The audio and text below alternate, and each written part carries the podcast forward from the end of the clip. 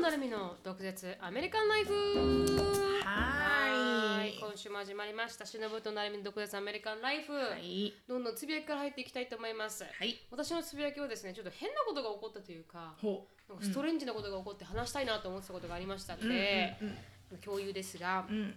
なんかこの3日うん。前かな、になんかこうジェイコブがいろいろバーテンのやつをオーダー、アマゾンでオーダーしてて、でそのアマゾンのパッケージだけがプライムで来ないやつだったんですよ。うんうん。でそれでプライムで来ないかって来ないのは私は知らなくて、であの USPS で見たら感じ来てたんですよね、でそしたらなんかデリバリーって書いてあってデリバードって書いてあったんですよ。で、そしたらデリバードって書いてあってもあの目の前になくて、うん。あの全然ノックも受けてないし、自分たちの目の前にないからえ？どこに行ったんだろう？って、デリバードになってるけどって言ってジェイコブはこうあのリーシングオフィスとか、うん。あの自分たちのメールボックスとかに行って探してみたんですけど、ないんですよ、うんうん。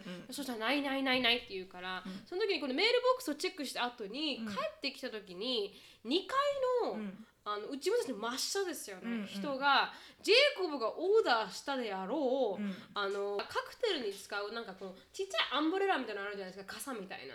あピコって入ってるのあの飾りに。はい、飾りに、うんあれをオーダーしてたんですよ。うんうんでそそれであの2階に上がろう2階か3階に上がろうとした時にパッて見たらその2階のやつが、そのジェイコブのアンブレラをあの自分のバルコニーに飾ってたんですよ。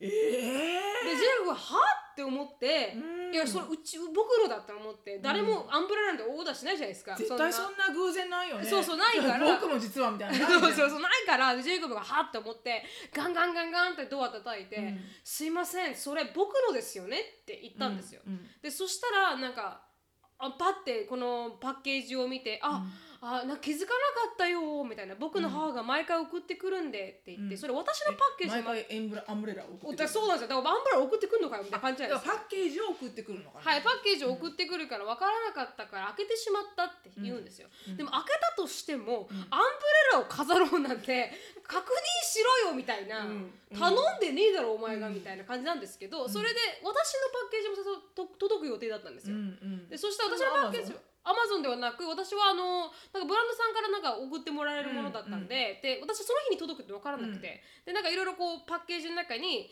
食べられるキャンディーみたいなのが入ってたんですけど、うんうんそれもも届いてたんですよ彼のところに。ええ。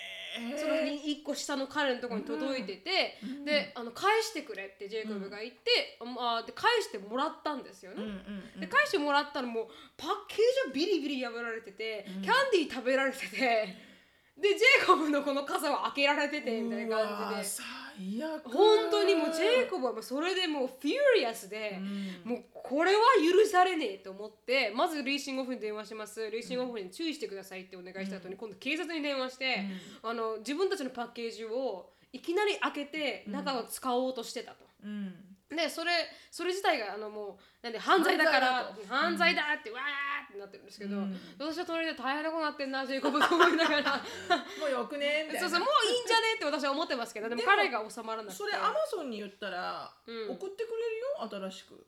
あそうですか、うん。で分かんないですよ。わジェイコブは今アマゾンに言ってる途中なんですよ。ね、うん。で後で折り返してますみたいな感じなんですけど、でも結局それでなんかわーってなって言われて、あでそれしたら警察が来たんですようちのところに、でそれうん。どういう状況ですかって言って、うん。でこれでなんかこう気づいたら、この自分の傘を、うん。あの飾ってたんです。でも爆笑してるんですよ警察官は。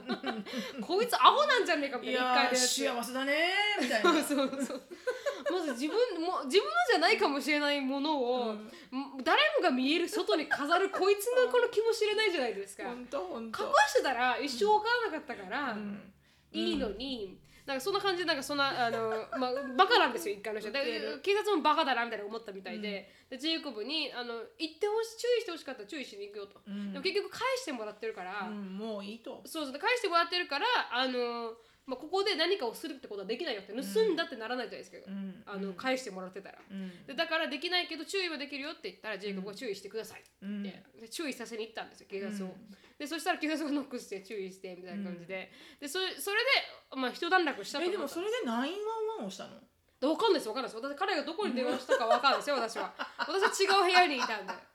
違う部屋にいて母と父と喋ってた時に、ジェイクも勝手に電話しててみたいな、でそしたらそういう状況になったから。でもさ、うん。少しさ、うん。今後少しだけは気をつけた方がいいかもねって母も言っただっんですよ。て本当にね人ってどうターンアウトするかわからないから本当に本当に。それが本当に身の危険を感じるそあのうん。危険なら、警察に行ってもらっていいと思うんだけど、うん。それで変にね、うん。なんかちょっと嫌がらせとかさそうなんです。始まるかもしれないじゃん。そうなんですそうなんです。うんだから母はあんまりで私は今後ね今後ですよね。だから私は結局隣の部屋にいたんで、うん彼が警察に電話するとか分かんないじゃないですか、でそれで私はクレームぐらいできできると思ったんですよ、まあこういうことがありましたぐらいで、なんですけど、まあ、電話しちゃってで母はまあそれを心配してみたいな感じで、でそしたらその1日後にドノックされたんですよ、その。パンパンパンノックされて誰かなって思ったら、うん。あのーチョコレートとうん。手紙がついてたんですよ、あー。でそのチョコレートはそのボックスの中に入ってるはずのチョコレートだったんです。私の、あーなるほどなるほど、うん、でそれで冷凍庫にあっただろうお前みたいな感じで。超冷たいんですよ。食べようと思って多分入れてたと思うんですよ、あーなるほどね。でそしたらそれになんかこの、まあ、ブランドさんからのなんかこういう「ありがとうございました」うん。みたいなこれ食べてみてくださいみたいな感じのレターと一緒にそれが残っ戻ってきて、うん。あ一応うん。戻ってきたな、全部って思ったんですよ。でそれでそれが終わった後にまた次の日またノックがあったんですよ。うん。でも次の日ノックがあったからまだ何かなと思ったら、うん。今度は手紙が貼られてたんですよね、うん。この家のドアに。うんうんうん。でそして何かなって読んでみたらあの僕がやったことは大変申し訳なかったと思ってるみたいな感じでうん謝ってくれたんですよ。うんなんかもう本当に本当にだから、うん。申し訳ないと思ってるみたいなそういうことを僕もされたらすごく辛いから、うん。あの今後はないようにするから申し訳ないってちゃんと手紙がかか入ってきてて、うん。だからあいい人でよかったねみたいな。うんうん。でも白人なんですよ。白人さんの人で、うん。いい人でよかったねみたいな感じで、うんうん。ああよかったよかったみたいな感じになった後に、うん。もうなんかジェイコブが申し訳ないと思ったのか、うん。持ってたワインをとうん。手紙を貼って、うん。あの僕もちょっとやりすぎたと思ってるみたいな手紙を書い 書いてあのねお互いね白人すぎます。あそうそうそう。申し訳ない。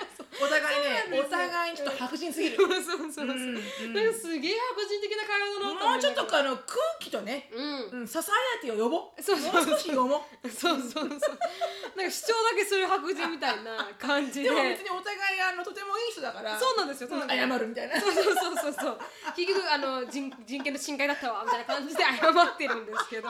それがちょっと滑稽で。ウケる。うん、なんか私の中ではなんかウケるなと思ってまあいい人だったらよかったなっていうの気持ちと、そうだね。なんかこう、うん。あのまあそういうよくわからん会話をしてる。1回さと2回さみたいな。なんかこのよくわからん関係性。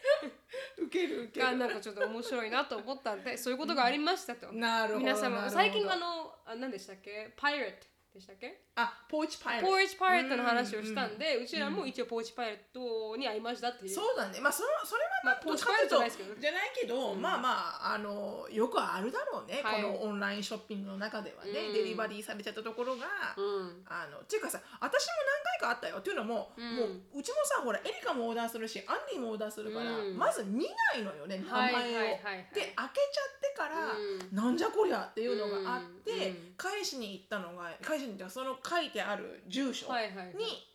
あの置きに行ったことが2回ぐらいあった。うん。1個はね開けてしまった後に、はいはいなんだと思ったのが、うんあの矯正ブラああだったの、はいはいはい。しかもすっげえでかいサイズの、はいはいはい。でこれうちいないこのサイズと思ってすぐ分かっちゃう。このサイズ誰もいないと思ってでもなんか恥ずかしいだろうなと思ったから、うんノックされたら恥ずかしいじゃん、はいはいはい。えこれ私頼んだの見ちゃったのみたいな、うんだからその人はもう私あのあのあのポストイットにはいはい。「もうロングデリバリーされてました」って書いて、はいはいはい。玄関の分かんないところのところに置置いてったの。はいはいはいはい。もう一個は、うん。なんかビタミン剤のセットでした。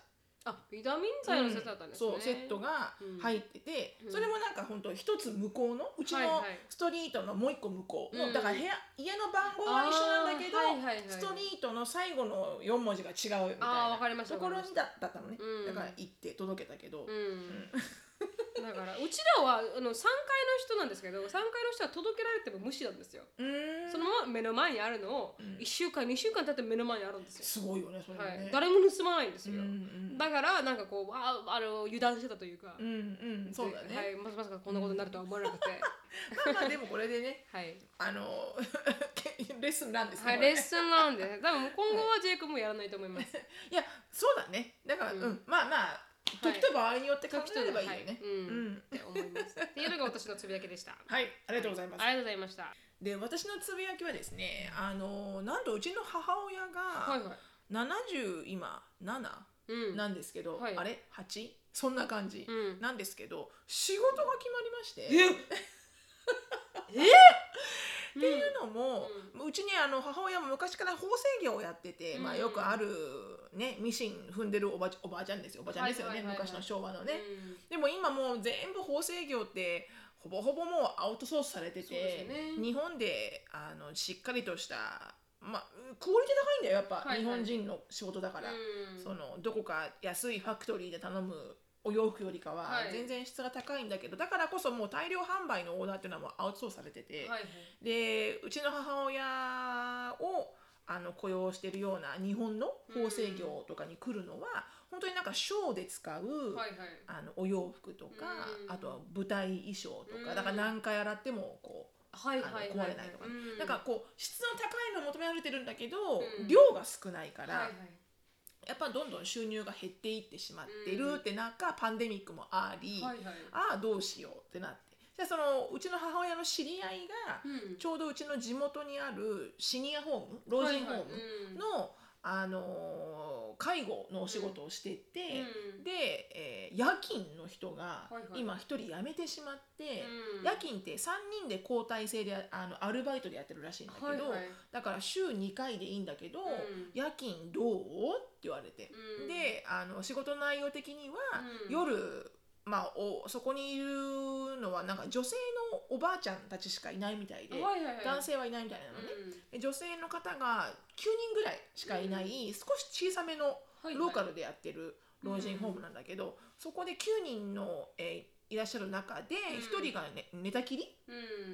うん。だからあのー何時ぐらい？夜のもう7時半とかには、うん。皆さんあの各部屋に戻ってうん。寝支度をするのよね。はいはい。でだからうちの母親がちょうど行くのが8時半とかみたいで、うん。で12時間労働なの。はいはい。なんだけど中2時間うん。仮眠の時間があってって感じ、うん。でもやることはそのおトイレのあの誘導少し起こして、はいなんか4時間に1回は起こして、うんでおトイレを行かせて、うんで戻ってきてみたいな、うんでで寝寝たきりのおばあちゃんはもちろんおしめのね、うん交換とか、っうん。ていうのがああとはなんかその朝ごはんのうん。準備とか、うん。朝ごはんはもう作ってあるんだけど、それをこうなんかこう小分けにするとかなんかいろいろこう事務的な作業ね、うん。とか。でそんなようなお仕事が決まって、はいはい。うんでもなかなかねあの、うん夜勤だから、うん。時給も上がるじゃん。夜そうですよね。勤だからね、でまあ12時間労働っていうのもあるんだけど、うん。でもまあマイナス2時間だから10時間労働か、それでも 1, 一日に1万6500円もらえるんだって、へえいいですだねまあまあよね、うん。うん。でね週2日働いて、うん。で月にすればまあまあうちの母親的には十分なうん。お金が入ってくるからってまあこのご時世ね、はいな78になろう私が、うん。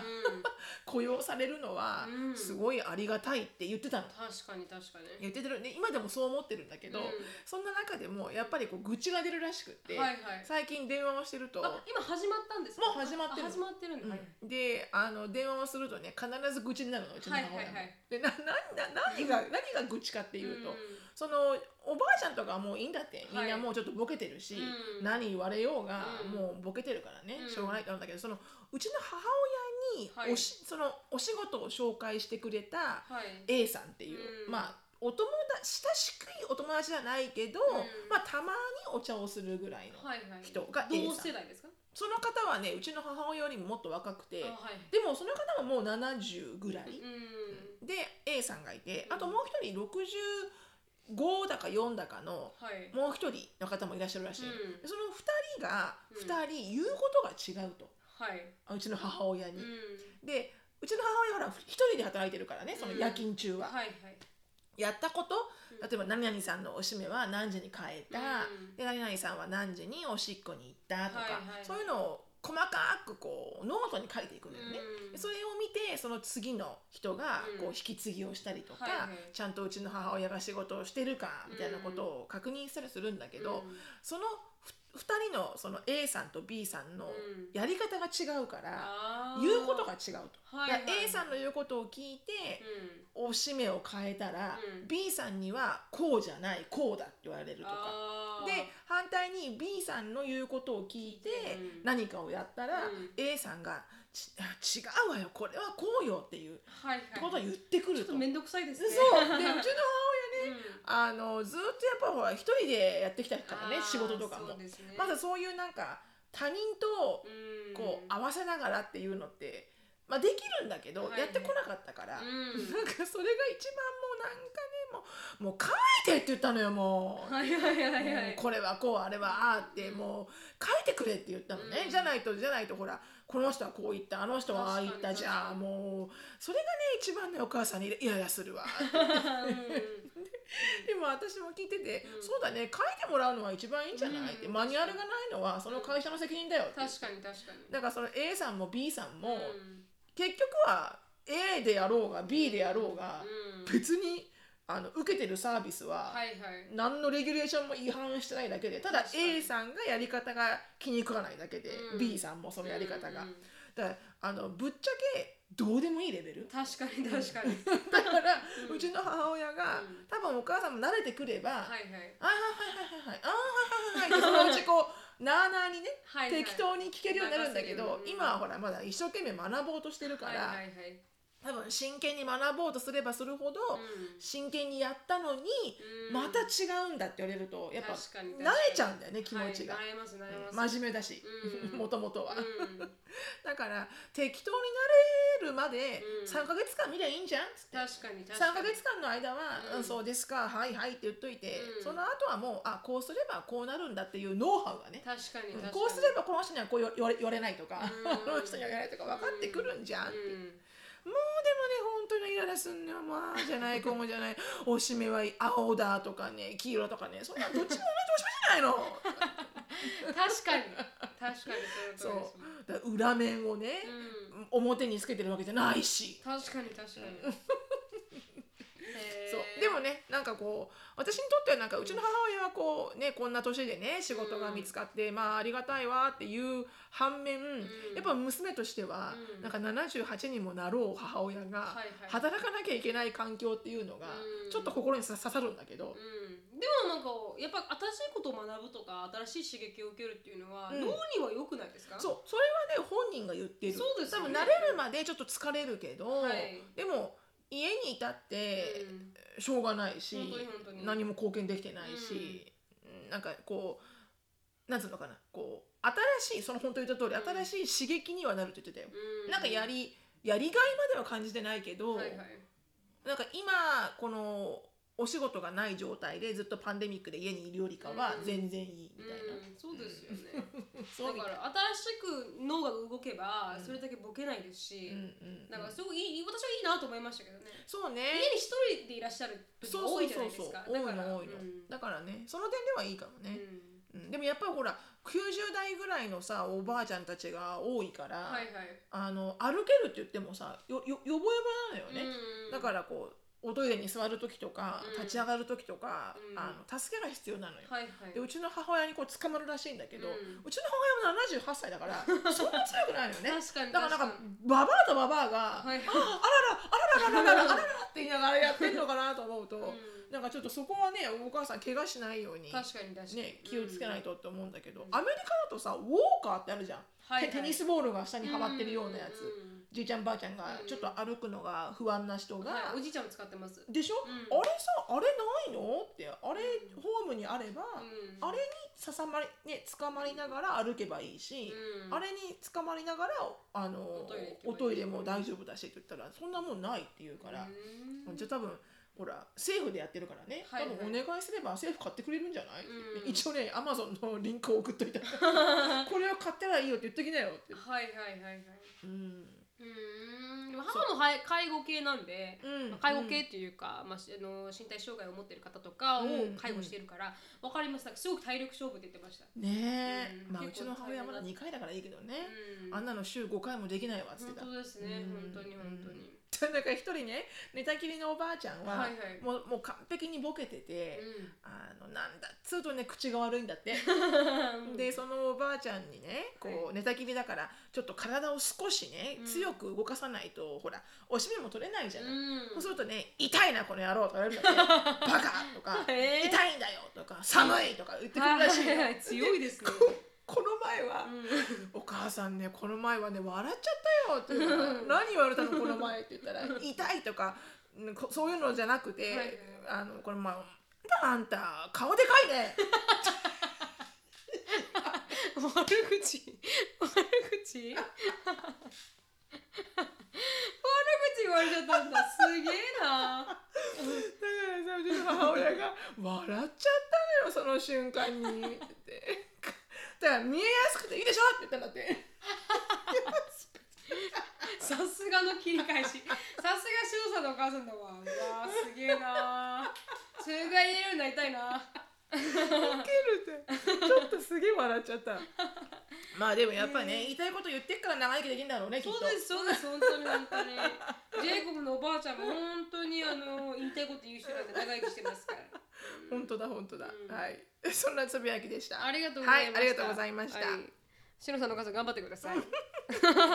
はい、で次のコーナーというかあのスポンサーに入りたいと思います。はい。あの今日のスポンサーは、はい。あの私たちのあのお友達京子さん。はいのベストフレンドの香織さんのやっていらっしゃるアパレル会社、はい。ドナバンっていう DONOBAN のドナバンっていう会社についてです。Stay ageless and be yourself っていうのが、まあ、テーマのもと、うん。エイジレスでいくつになっても自分らしさを大切にしたい全ての女性にっていうことで仕事や年齢など関係なく、ん。生まれてから今まで過ごしてきた時の中で自分のフィルターを大切に自分らしく心地よいちょうどいいを大切に、オンでもオフでも楽しんでほしいということで、うん。私たちはあの一回寝巻きっていうんですか？はいあのな寝巻きというか部屋着？部屋着か、寝巻きとは言わないすごくなんかさ昭和だね、うん、すごく今ね昭和の言葉だった。寝巻き。寝巻きじゃないか。多分ね私が子供の時代からもうパジャマって言われてると思う。あ本当ですか、うんうんうん、今寝巻きと言ったか？なるみはとねああせや寝巻きじゃなくあの部屋着。部屋着。部屋着うん。部屋着。うん。だろうねリラックスする。ラウンジウェアラウンジウェアみたいな感じだね。ラウンジウェアって言うとなんかでもそうだよね。ラウンジウェアほら土日とかさうん。あの家で今日は過ごそうみたいな時に、はいはいはいでもこうパジャマよりかは可愛いよね。可愛い可愛い。めっちゃ可愛いです、あのふわふわした、うん。なんかワンピースみたいなのを出していただきましたけうんど、うんあのすごく可愛い感じの、うん。でもあのウェブサイトに行ってみるとすごく大人っぽい。デザインで,、うん。ですごく安いんですよ。安いのよ。安いですよね。さすが大阪の業者と思っちゃった私、うん、安い。安いですよね、可愛いデザインが安くていろんなのがなんかこうソールドアウトしたりとかして、そすごくねあの人気がありますよね、う、うん、そうなのそうなの。であの多分このドノバンの香織ちゃんが、あのインスタグラムがあって、はい。インスタライブでその時その時のこうなんか売れ筋商品をはいはい自分が着ながら、うん。あの説明してる番組というかインスタグラムが確かあったはずなんだよね。はいはい。それがねすごくねあのとっても面白いですよ。普通に見てても。うん一回このえー、と京子ちゃんがあのヒューストンに遊びに来た時に、はいちょうど香織ちゃんのこのドノバンさんの、うんさっき言ったね部屋着うんを、あの長いロングワンピース状態のものとあと,、えー、と上下ツーピースで分かれてるものを、あのなるみちゃんエリカ、えーとうん。アシュリーにあと私か。はい。私にも持ってきてくれて、でアシュリーはあのツーピースのはいはい。もこもこした生地のうん。ツーピースの,、あの部屋着みたいなものを選んだんだけど、はい。それをお友達の家の sleepover に、うん。あの持って行ったら、うん。あのみんなが「超かわいいこれ超かわいいどこで買ったの?」って言われたみたいで、はいはいはいはい。うん、だからお母さんどこで買ったらいいって言われたけどう？ん。一応これは日本の商品ですって言ってもあのこう女の子にはうんすごくアメリカでもなんかそんな風にこう見たことないデザインだったんだよね。だからぜひね皆さんね、見てみてください、サイト自体もなんかファッションのアイディアとか、うんいろいろ載ってますんで、うん。すごくファッションあのサイトが面白いんでぜひ見てみてください。インスタグラムのアドレスはどのばんウェブで、うん。DONOBAN WEB っていうので探してみると出てくるので、ぜひチェックしてみてくださ。はいいよろしくお願いします、はい、ウェブサイト自体はどのばん .jp なのでよろしくお願いします。はいありがとうございました。ありがとうございますはい、では今週のテーマに入りたいと思います。はい今週のテーマはですね、あの先日ドカメミンゴでアミーゴ、はい、ドクマでミンドクアメミンゴすみません言えてないです。ドクアメミンゴでアミーゴをやったんですけど、はい。それでまあ10名の方をよ、あのはい。招待して、はい。で来ていただいて、はい。でこれはまあ毎月毎月やろうと思ってるので、うん。もし今回できなく参加できなくても、まあ、3月4月ってありますんで。そうなんです。どんどはい。んどんどん、あのー行きたいですって E メールをいただければ、はい。そのあの先着順にはい。普通に振り分けていきますので、はい、まさにその通りで。2回でも4回でも。はい、どうぞご参加ください。ぐらい、はい、まあそれでまあ10名の方に集まってもらってで自己紹介しながらまああの戯れる会みたいな感じだったんですけど、うん。みんなおしゃべりをして、ですごくあの個性的な方がいっぱいいらっしゃいましたもんね。うん、あの本当皆さんって個性が立派なというか、うん。本当人間ってみんなそれぞれの人生の生き方があるんだなみたいな、うん。本当にあのい毎回皆さんと交流するたんびに、はい。本当に思います。うん。それぞれの生き方があるんだなってなんかうん本当勉強されます。本当に、うんだからすごく楽しくてね、私、ねだって。ネパールじゃなくてパオラパオに住んラでる日本人の方とか、うんあのあとはねニューヨークで駐在をしている女性の方とか、はい。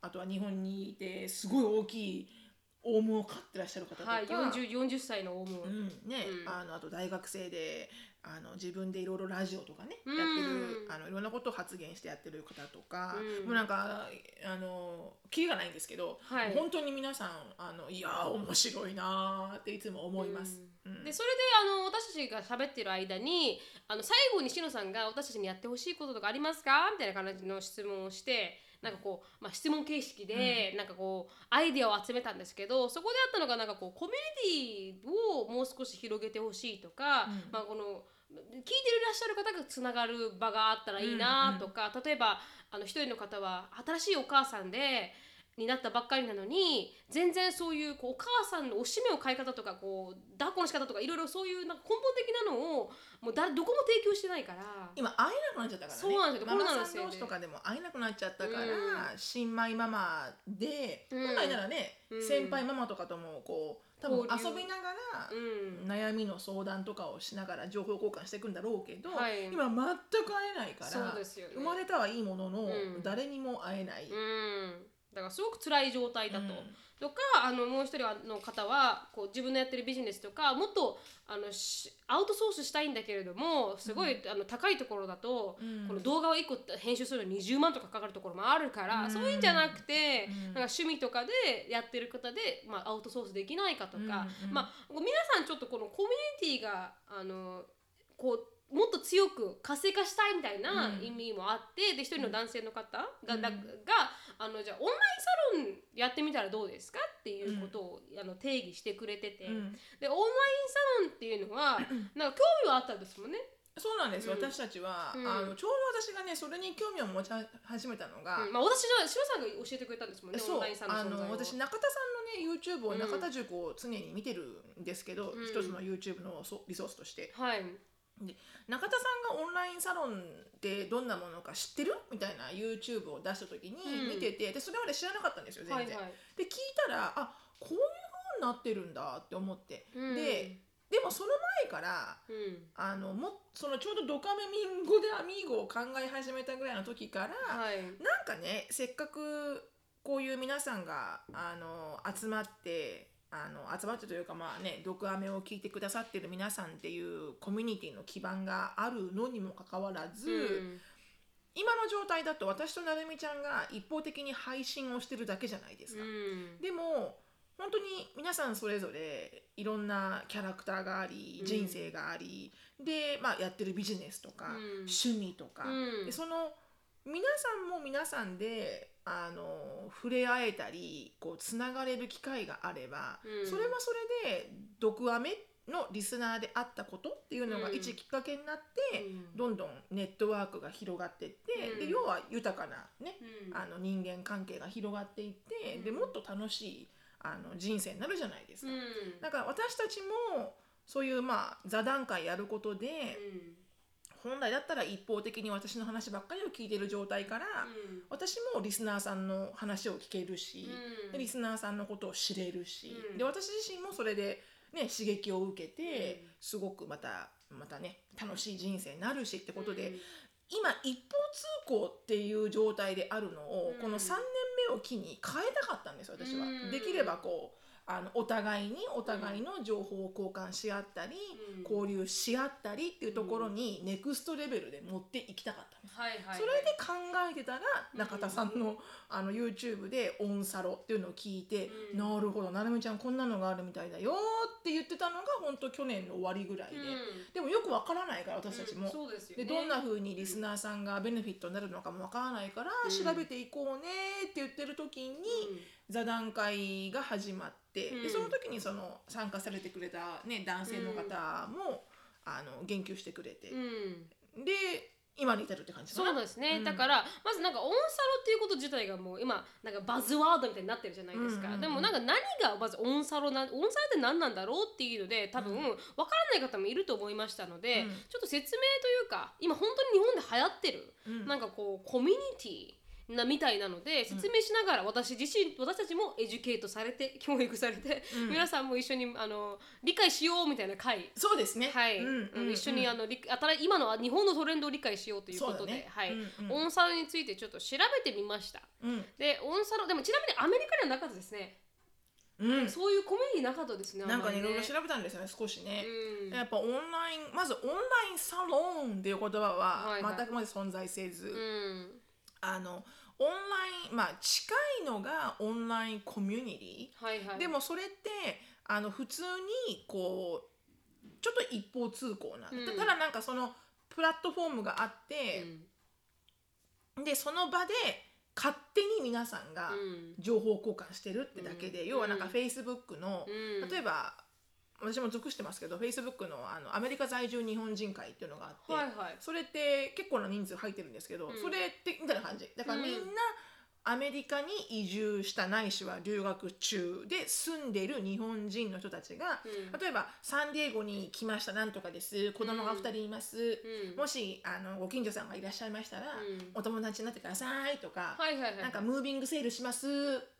どうぞとかそういうなんかちょっと掲示板チック、うん。でこんなことで困ってますなんうんかアドバイスありますか？とか、うん。そういうのをオンラインコミュニティって言って、うんアメリカではなんかかかあのやってるところはあるけど、うん。なんか日本のオンラインサロンっていうのは、なんか違うよね誰かがイニシアチブ取っててそうですね確かに。で、うんその人のもとサービスを、まあか何かの価値を受けながらっはい。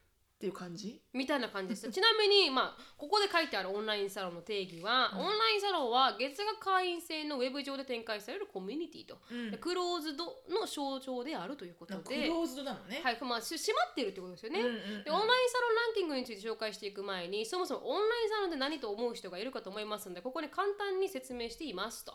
あの上記の通りオンラインサロンとは月月額会員制のコミュニティの呼び名になりますと、うん。外部に情報が漏れない。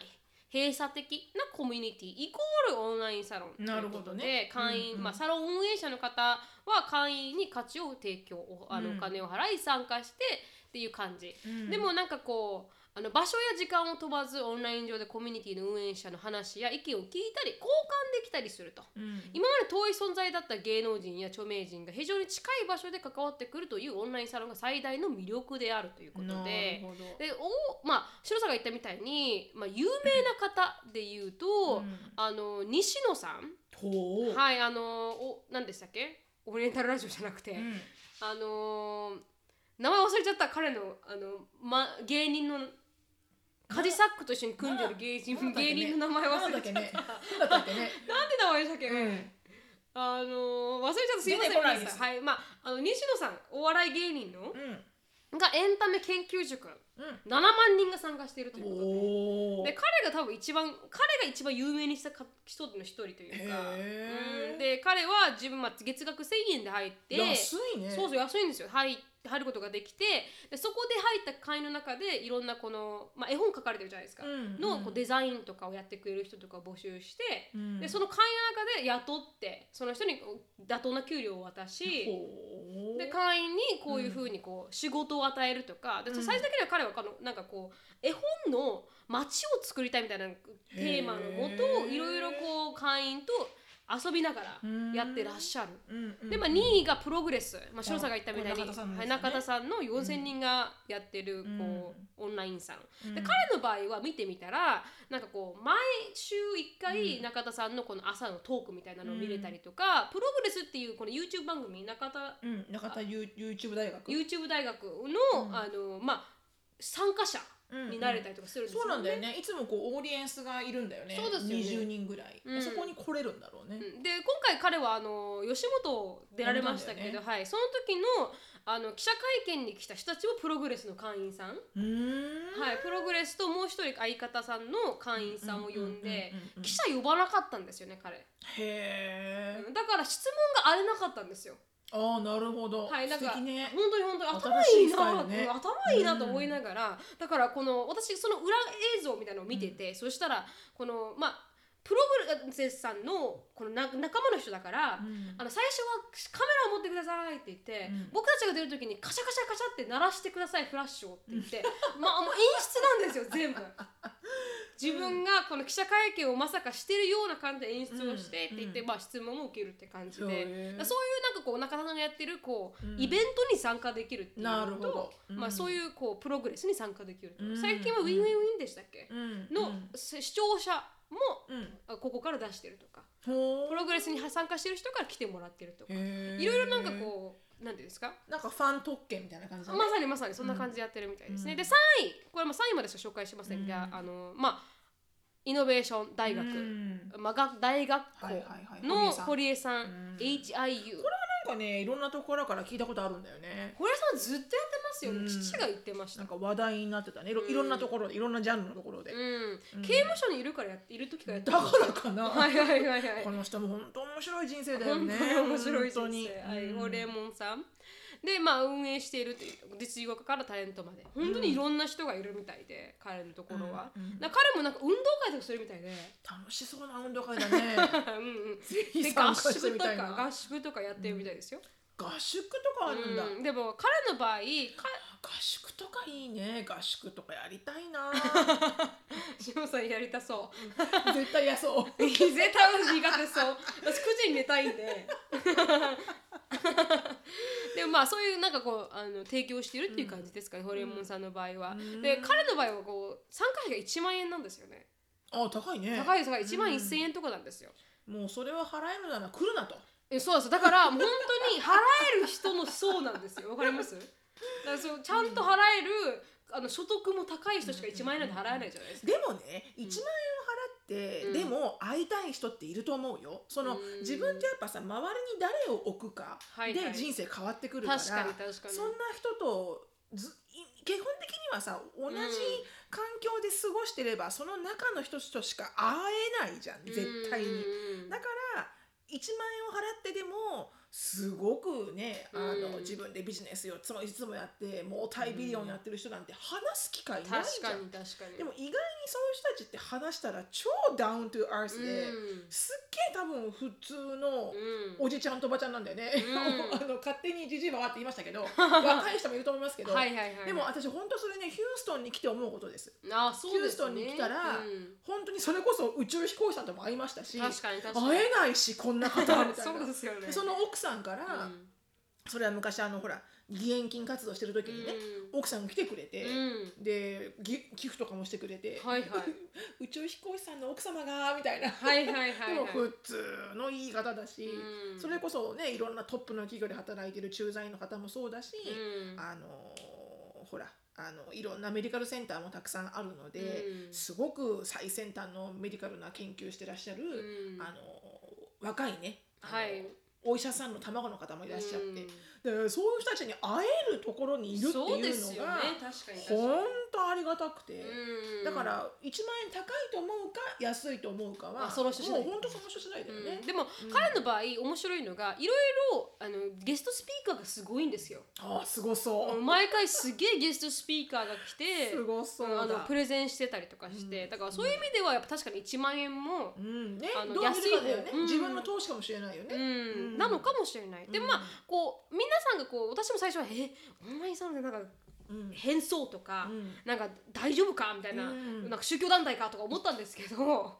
じゃ 知らないから。って思ったんですけどでもやっぱりあのしのさんがうまく説明してたのは、うん。あの最近クラブ活動に入るみたいな感じ。サークルに入る感じ。うんそうみたいよが、なんか今の、まあ、現代版サークルに入るみたいなそうそうそう。なんかあるじゃない？この自己紹介する時とかにさ、うん。あの自分の例えば行ってる学校、うん。できたら入ってる部活とかって、基本的に自分の自己紹介の一つになるじゃない。うん。なんとかです出身は、ね、例えば東京です、ん。で大学に行ってます、入ってるあのサークルはテニスサークルと、うん。あと宮崎県人会です、はいはいはいはい。いうそういうような感じで、うん。なんかこれからは自分のオンラインの自己紹介のプロファイルに、うん。どのオンラインサロンに属しているか。要はなんかオンラインサロンで言うとなんかあれだけど要は中田さんが言うのは、うん。本当にねサークル同好会、うん。えーほらゴルフの会員みたいな感じ、はいはいはい。ゴルフのあの佐川県ゴルフあのサークルみたいな、うん。それにあの会員費月々5000円ですみたいな、うん。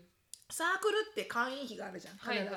うん。サークルを運営しなきゃいけないから。で私大学でもサークル入ってたけど、うん。月々何千円かやっぱ払うの。あそうなんですか？会員費として。でそれでそのサークルのあの、うん。トップの方っていうか運営してる方がその、うんテニスグラウンドを予予約したりああーの毎月毎月の飲み会のあの、うん。額の半分をそれから出したりとか、はいはいはい。そういう運営をするのね。はいはいはいはい。だから月々私多分5000円ぐらいは平均払ってたの。あそうなんですか？2つぐらい入ってたから。へえだからそういうのうん。が今の時代がオンラインサロンなんだよって中田さんは言っててあこ面白い。れはしっくりきたなと思って、うん。うん確かに私入ったことないですもん。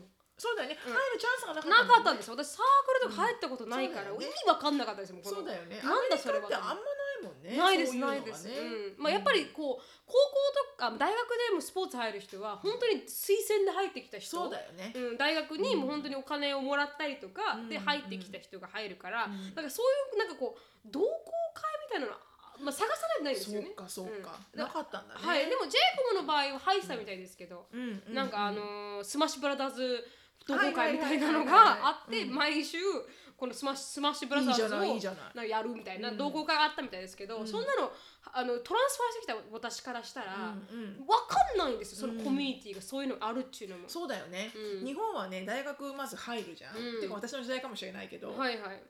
入ると新入生が入る日って決まってるじゃん、うん。学校が始まる日、うん。そうなるとねものそのその大学にあるうん。サークルというサークルが、はいはい。みんなデスクを出してブあー。スを出して、はいはいはいはい、自分たちのカラーを出して、なんかうんユニフォームを着たりとか、うん。その T シャツを着たりとかして、うん。勧誘するの。うん。でチラシを持って、はいはい。なんとかテニスサークルですテニスやったことあるないの大丈夫だよ教えるから。えもうそういうイケイケのね人たちがうわー来るわけよ。はいはいはい。だからその新入生ってあのそこのあの大学のそばぐらいからそれが始まるから、はいはい。入ってからうん。自分の行かなきゃいけない教室に行くまで、うものすごい時間かかるの。はいいろんな人に止められるから、はいはいはい。でチラシもらって、うん。いつ説明会やってるからおいでね、うん。であのしあの韓韓国なんだっけなトライアルもあるからとか、うん。だから本当にうん。こう両手引っ張られるシチュエーションとかもあって、テニスサークルの人とうん。ラクロスに引っ張られるみたいな。はいはいはいはい。でちょっとやめてくれないかなみたいな、はいはいはい。先輩同士喧嘩するみたいな。面白くだけどね、へえでもなんか漫画でしか見たことないですうん、それが本当にあるあるんですね、いや行ったことないからわからないわ、そう、うん。だからみんなあの何らかのそういう機会があるとさなるみちゃんもしその機会があったら、うん。どこかに入ったかもしれないじゃん、入ってたかでもしれなないいからうん。分かんなかっただけで、分かんなかったですね、アメリカにも多分あるはずなんですよねアルファとかベータとかのよくわからん、うんうんなんかシニオリティとかっていうグループがあって、うん。なんか入ってくださいみたいなのがありますけど、ん。私行かなかったですもんその場に。人いっまあぱいいたから、まずあなたは自分からはいかないよね絶対ね。そう。まあ、そういうのがありましたそれだからそういう風なコミュニティ、だから私みたいに本当にうなんかわからない人はそんな感じです。うんうんうんうん。白さんが説明した感じ。があの、まあ、まあ今今時はオンラインでやっていると。うんみたいですね。はい、うんでまあうん。こういういろんな方がこう中心となってやっているということで、うんまあ次にい言えるのが、まあうん。形オンサオンラインサロンの形は大きく分けて4つありますということで、はい。コミュニティ型、い。ファンクラブ型、うん。プロジェクト型スキルアップ型みたいな感じで。なるほどね。だからなあ西野さんはコミュニティ型。なるほどはい。まあいろんなあ西野さんとあのプログレスうんはコミュニティ型って言われるもので、であフのーァンクラブ型。ファンクラブ型はあゆこルーム、へえ沖田まゆあままゆこルーム。ムか、うん。お沖田？沖田彩彩香香さんののオンラインサロン、サロンまあ、わざわざ存じ上げませんが。あアイドル系なのかな？なんとなくだけどわかんはないいけど。はいはいはい でプロジェクト型がホリエモンさんとかっていう。うホリエモンさんのところってやっぱりこの人が多いからなんかチームができてくるらしいんですよ。自分これしたいからって勝手にこのなんかコミュニティが自分で新しいものを作る。また違うコミュニティを作って、ね、思考が高い方が多いからね。はいはいはい。思考が高い方が多いいからっていうので,、うん。でスキルアップ型っていうのが、まあ、落人合陽一さん。生逃げ切りサロン。いいなこの名前、はい、あとは落合陽一さん、はいはいはい。すごい有名ですけどね、うん。がいらっしゃいますと。彼の場合なんかあのあれみたいですよこういろんな彼の話を聞けたりとかゲストスピーカー聞けたりとか、うん。なんかあのこうレベルによってお金が違うらしくて。例えばなんか特進化とかあったりとかする。あ、まあ、彼じゃないですけどね、そういうスキルアップ型は特進化っていうのがあったりとかしてそこそこに行くとなんか相談ができるとかいろんななんかシステムがあるみたいですけど、へなんかそういう意味ではスキルアップ型っていうのもあると。えなるほどね。でこのこ完全にこの4つに分類されるわけじゃなくて、うんコミュニティ型プラスファンクラブ型だったりとか、うん。コミュニティ型プラスプロジェクト型というよううに、ん。強あ強いて言うならこっちというような形でカテゴライズされるオンラインサロンがほとんどですと。なるほどなるほど、はい。ということでね、うん。あの入りたいオンラインサロンにこあ選ぶに越したことはないですがどのオンラインサロンがどんなあ趣旨で。趣旨で運営されているのかを事前に知っておくと、オンラインサロンのあの、ま、遊び方も違うかもしれませんということで、うん。口コミ。西野さんやってる人の口コミは、うんうん。西野エンタメ研究所限定の飲み会に参加したけあど飲み会なんかあるんだね。すごいですね西野さんが一人一人の相談や悩みに答えてくれたりめっちゃ楽しかったと。ここだけの話も聞けてワクワクしましたとか。へええー西野さんのオンラインサロンに入って分かったことですが西野さんのリーダーシップがすごいですとほうメンバーへの思いやりや時は時には厳しいことを言えるのが尊敬ですと。すごいな。はい。圧倒的な人気。絶大的なコスパパでですす本当だね、うんコスパは素晴らしいね。記事を読むだけでも面白いし勉強になりました。毎日何ともない時間に記事を読むことで貴重な時間に感じるようになりましたと。うん。ということではい。人読力がすごいな西田さんごいですね。うん。で中田さんの場合は口コミがテレビで見る中田さんの魅力はどこから来るのだろうと気になり入会しましたと。ほう。実際にお会いするとテレビで見る以上魅力があって圧倒されましたということで、まあ、そういう感じでいろいろできるみたいですね。面白いですね。うん。でなんかねあと一つ聞いたのが、うん。あの意外に今ねもちろんコロナでねあの仕事を失ってる方がたくさんいらっしゃるんだけど、はい。でも反対にさ仕事を失ってない方もいっぱいいらっしゃる。いるでしょ？普通にね。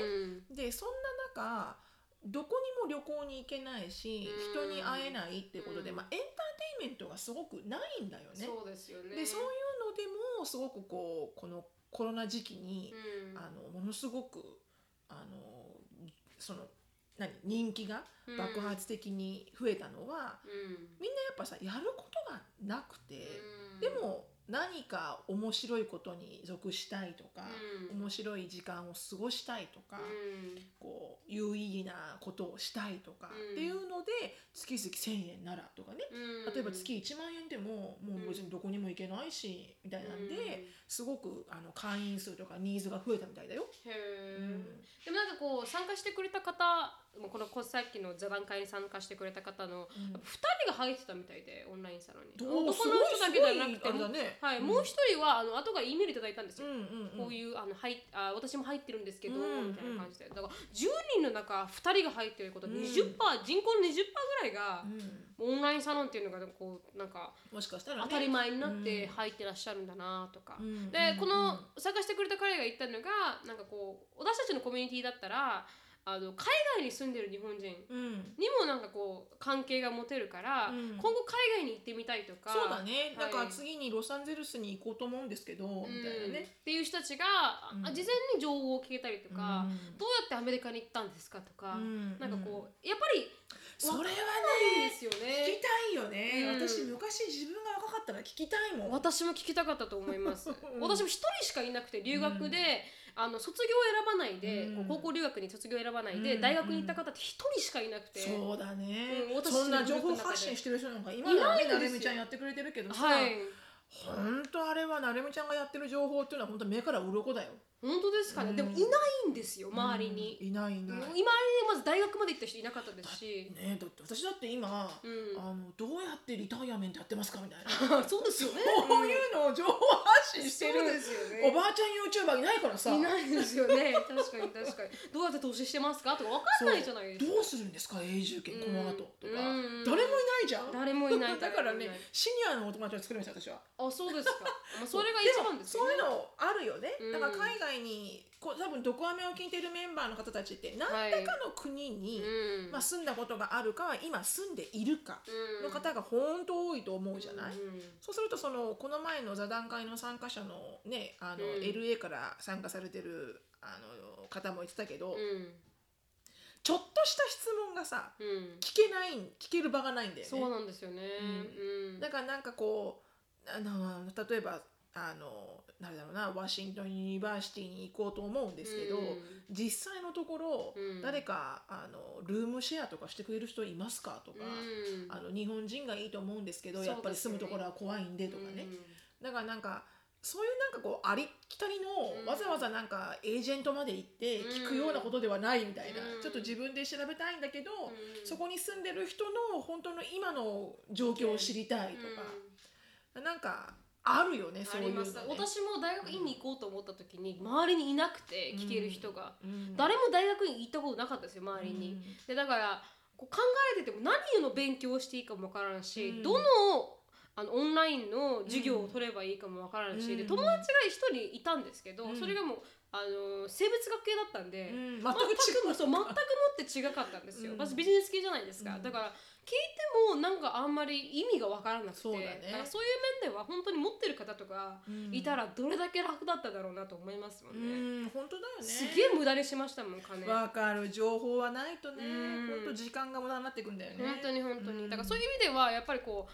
あのー便利だなとは思います。ね、うんうん。そういう自分がこう興味があるところに入って、うん。この海外の情報を聞いたりとかっていうのは、うん。やっぱりできない状況にあるから、うんうん。特に今コロナのせいでできないから、うん。あの便利だなとは思いますけどね。うん。であとね私も一個思ったのが、うん。私が実際これは自分で困った方を助けたんだけど、はいはい。あのこっちに来たあのか来たばっかりのあの新米のお母さんが、うん。赤ちゃんがすごく具合悪くなってしまって、はいはいはい。でも英語が喋れない、うん。でホットラインとか多分あったと思うんだけど、うん。あの電話なんだよね、はいはい。電話で通訳をしてくれるだけで、うんその電話をさ持っていけるわけじゃないじゃん。確かに。あのお医者さんに。うん。だからお医者さんに連れて行かなきゃいけないんだけど、うん。まずお医者さんとのコミュニケーションが不安、うん。でその後そね。言われることが分かるかどうかも分からない、うん。で旦那さんは出張中でいない、うん。でその方のねあの同行しました私。同行して、うん。あの小児科に行って、うんで説明とかをこう通訳してあげて、うんでお薬もらうのもお薬どうやってもらっていいか分かんないだって初めて来たもんだから、確かに確かに。まず薬局に何その紙を出すどういうことみたいな、うん。だからでもか赤ちゃんがもうそうか大変なになってるわけじゃん、そうだからもうすっごい心配でもうテンパってるわけじゃん、はいはいはい。だからそういうのってああそっか通訳サービス医療通訳とかいう電話番号とかあったけど、うん。結局はこれ電話だけだとうん何もできねえなと思確かにって、確かに。なんかそんなのも、うん例えばそういうコミュニティがあって「近くにいたらうんすいません」みたいな「近くにいる方誰かいらっしゃいますか?」とかだったら、うんすぐ見つかるかもしれないじゃん、うんもしかしたら。うんねだからなんかそういうプラットフォームにもうん。なるなーとかね。はいはいはい。なんかお互いにお互いがこう助け合っていきながら情報交換しながら、うんでもコミュニティがこう人の輪が広がっていったら、うん。海外に住んでいるないしはこれから来るうん。っていうようなね、うん。意味でね、うん。ないしはもう海外に住んでましたけどうん。あの老後は 日本に帰りますとかね、はいはい。そういうコミュニティもね、ううんんあったらあったでいいと思うから。確かに確かに、まあそれがまあ日本では流行っていると。うん、うんということで,、うん。であの私たちがいつできるかわからないですけど、うんでも近いうちにできれば。そう最初はね4月ぐらいからなるみちゃんなんかこうちょっと形にしてこうよって私は言ったんですけど、まあでもそんなこと言ってるともう2月になるじゃないそうですよ。か いつできてるかね。うん。そう。でもねあのー形にしていきたいと思います、はい、なので、はい。もしなんかや入ったことがあるとか、うん。入っているとか、うん、こんなサービスは良かったよとよかったとかあありました、まあ、あとはこういうサービスをしてほしいとか、うん。こういうのを提供してほしいっていうのがありました。らぜひあの E メールうん。いただければ参考にさせていただけますので、はい。今回のこの座談会もすごく勉強になりましたし、うん、本当本当。よろしくお願いします。あの、私の E メールなるみしきや gmail.com なるみしきや gmail.com に、はいぜひよろしくお願いしますと。はいはい、では今日はここで終わります。あ、間違えた。うんあ質質問問に行きたいと思います。はい今日の質問はですね、はい、こんにちは、アポロと申しますと。今、浪人生で受験を直前に控えているものです。んあ、ドクアメは浪人する前から聞いていて、とても楽しく聞かせてもらっています。ありがとうございます。はい今回言いたいことが2つあって、初めてメールをさせていただきます。ん1つ目がお願いについてです。繊細なことかもしれませんが、もし大学に合格したら、するつもりでいますが、か？っこ笑い。ドクアメのしのさん、なるみさんにお祝いとしておめでとうと言っていただきたいですと。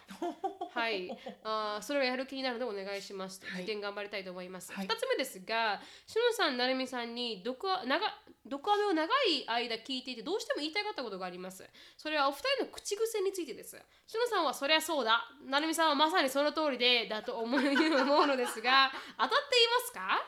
あ口癖って自覚あるのかわからないですが言っちゃいますよね。ここでお二人が気になる身の回りの口癖について聞いてみたいです。変な質問かもしれませんがぜひよろしくお願いします。ということで。面白い。ありがとうございまです言いますもん。まあのまみちゃん確かに言いますよね。まさにまさにその通りですっていう。うん。そりゃそうだって白さんも言われますけどね。私言いますね、はい。そりゃそうですよ。そうそうそう言いますよ私。言う言うい言う。つも言いますよ、うん。であと確かには注意されます。毎回。毎回。あとなるほどねよなるほどって言いますもんうんね。よく言ってますね。く言ってます、確かにやっぱ口癖ってあるんですよありますね。ということで周りの口癖、な気になる口癖。あのね私ね今、あのあのこっちで仲良くしてる、はいはいあの日本人の女性の方で、はいはい。気になり始めたら、うん。すごくこれ言うなって言葉があって、はいはい。彼女がね、うん。いつも、うん。なぜならばって言うのね。でも多分言わないと思うのよ。はい言わはないと思うの。い。なぜならばって言いそう。日本人の人、うんだ普通の会話で言うんだよ、うん。だどこに行く？あの出てこないけど今こう、うん。例えばどこに行こうかって言ってなんかこうご飯食べに行くのをねどこに行こうか焼肉にする、それともなんかこれにする？みたいな、うん。あじゃああそこの焼肉屋さんがいいと思うよ。なぜならば それもほらお茶するとこ近いし。なぜならば。あなぜなら多分 that's because That's because なんだけどあの確すごくそれがうん。耳につくようになって、かにはいはい。確かにこれ言わないだろうな。絶対日本人の会話で、うん。なぜならばって友達の間では言わないだろう確かに確かに。それ言ったらこの前のねフレディがさもないとっていうのも一緒であ確かに確さも 皆さん言わないと思うみたいな。確かにもう多分言わないはずなんですよ。確かにも多分 right とか、うんうん。なんかそういう英語の確かにって言わない？あんま言わないみたいですよ。皆さん言わない？じゃあなんて言うの？私みたいな言い方で言わないんじゃないですか。確かに。確かにっていうような時ってなんて言うの？わかんないです。そうですかっていう感じ。そうですよね。確かにそうですよねとかそういうなんか確かになんとかなんとかなんとかっていうつなげるとか。私は確かにっていうので それがまさに「へーとかのレベルで使うからか、うん、よくないみたいですけど、うんうん私の場合はジェイコブがうん。なんかよくわからん歌を歌うんですよ。口癖というか、なんか「ファカダック」とか、うん。なんかよくわからんなんか「サカナゲット」とかなんかよくわからんこと言いやがるんですよ。ナゲットを吸えとか。なんかこうアヒルを犯せとか,、うん。なんかよ日本語で合わせたら変ですけど。歌？違います。なんかもうい毎回毎回なんかいい口癖で、うん。もうサッカーナゲットとか言うんですよ。ああなに？そういう時はどういう時に言うの？もうなんかこのえーとか。えもうって時とかに言うの？とかもう何でもない時になんかこう食器洗いながらサッカーナゲットとか言いたり言いたりしたりするんですよ。コンテンツなくね？みたいな。今それ？みたいな感じで、うんうん。それが彼の口癖なんですよね、んなんかさそれのなんかバリエーションがあってサッカーファッキンナゲットとか、サッカーナゲットとかいろいろあるんですようわーって、でも意味はないいんですよ全然、はい。ただ言いたいから言ってるだけなんですよ、なるほどうん。ねだからそういうのを口癖としてなんかもうやめてって言うんですけど、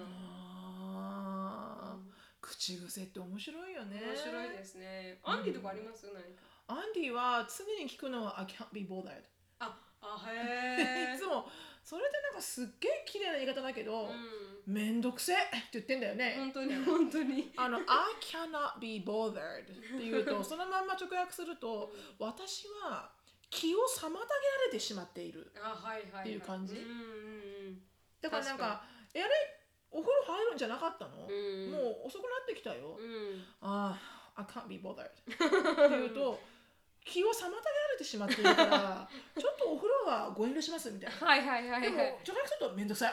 確かに確かになん確かイギリスの言葉ってすごくあれね、いいわね。なんかあの品がある。ササウンドあのクラッシーでいいね、うんみたいな。本当に。本当にそれはなんか常に言うけど、うん。結局はめんどくせって言ってんのか？みたいな、はいはいはいはい。面白いですね、うん。っていうのがまああの周りのはい変な口癖すかもいませんねしれないです、あのあのねあのすごい口癖をあの指摘していただいてとてもなんか面白いと思います。はいはいまあそれもね、うん。あのなんかこう反対にこう皆さんの口癖も聞いてみたいっていうのがあるかな。うん。うちの母親の口癖ですとか。はいはいはいはい。なんかそうやって言ったら、うん。あの最近ねさあの斉藤ひとりさんっていう人の、うん。あのほ本っていうかその演説みたいなのに出会って、うん。あの江戸川区の出身の方で、あのまあ事業家で、うん。日本の納税所得納税税金をたくさん納めた人うん。の,、あの過去10年間トップ10入りしててで2回ナンバーワンになってるでそれはなんか彼曰くあの税金をあの節税する仕方を知らないんですって言ってるんだけど、はいはい。彼がその下町出身の人で、うん。もう結構年いってるんだよ、はいはい。リタイアメントぐらいの、うん。でその人の話をあの演説を聞いたら、うん。すっごい私のあの育ってきた環境に聞いてきたうん。言葉で、うん。めちゃめちゃ聞きやすくて、はいはいはいはい。いやーいいなこの人と思って今ちょっとな言えませんけど、うんなんかこう多分私もきっとこういう喋り方なんだろうな、うん。なるみちゃんがその彼の話を聞いたら、うん。もしかしたらあしのさんってこのインフルエンスですよって思うのかはなとか思ったけど。ひとりさんかうんうん。斉藤ひとりさんの、聞いてみますじゃあ。今度。YouTube で。面あ白い。シロさんだって思うかもしそれない。う。なんか一つなんかみんなねプロにならなきゃいけないみたいなこと言ってて、うん。何でもかんでも目の前のあの自分に任されたことにプロになるんだよって言って,、て。てで主婦はね、うん。主婦なんだから、うん。旦那のご飯がねまずいとダメなんだよ、うん。主婦だろ、うん。うまい飯作れよ。っていうの。はいはいはいそれがお前の仕事だよ、うん。でそれはプロになれたみたいなのよ、はいはい目の前のことを一生懸命やりなさいと、うん。でそれであのなんだっけな。その例えばね、うん。って言ってあのほらあのなんだっけほら。あの裸になって踊る人。なんだっけ。え？ストリッパー。はいはいはいはい。うん。ストリッパーなんだったら、うん。サクッと服を脱げ。なんかその言い方が超ウケて、へなんかそこまで行くみたいな、うんでもなんか本当に面白かったのでもしあの皆さん聞きたかったら多分 YouTube で斎藤ひとりさんっていうと出てくるからいろんなものが、はいはいはいはい。でたくさん本も書かれてて多分皆さん知ってる方多いと思うんだけど、多分父読んだことあると思います彼の本めちゃめちゃ喋り方が面白い、へえうん。聞いてみます。うん、ですね、はい。ありがとうございます。えっとアポロさん。アポロさん。あのーうん。大学受験書いてるんだよね、はい。頑張ってください。もうね勉強勉強勉強。そして勉強の日ですけれども、はい。あの今はね勉強をする時にいらっしゃるから、本当に本当に。それを一生懸命目の前のこと。目の前のことをやれと。お仕事ですからね。勉強がお仕事ですから。勉強が嫌と言うんでないと、はいはいはいはい。プロになれと。はプロになれと、いはい。そう。だからあのもしねあの受験に、えー受かったら、はい。えーもちろんシャウトアウトしますので、はい連絡くあださい。の連絡ください。はい頑張ってください。はい。頑張ってください、あま終わります。はい。あのシノさんライフについて知りたい方はシノフィリップスで調べてみてください、はいであの質問感想とかありましたらなるみしきあと gmail.com なるみしきあと gmail.com にどしどしよろしくお願いします。あのインタインスタグラムの方ももう少しで1万人なんで。わお！はい、ぜひあのフォローしていただければなと思います。はいで、あのジャパンポッドキャストアワードもまだ多分続いてるはずなので、はいぜひあの投票してないという方はぜひよろしくお願いしますよ。よろしくお願いはいしま、す。終わります。はい Thank you so much for listening. I hope you're having a wonderful day. Please follow us on the podcast, but we will see you in our next podcast. Bye bye.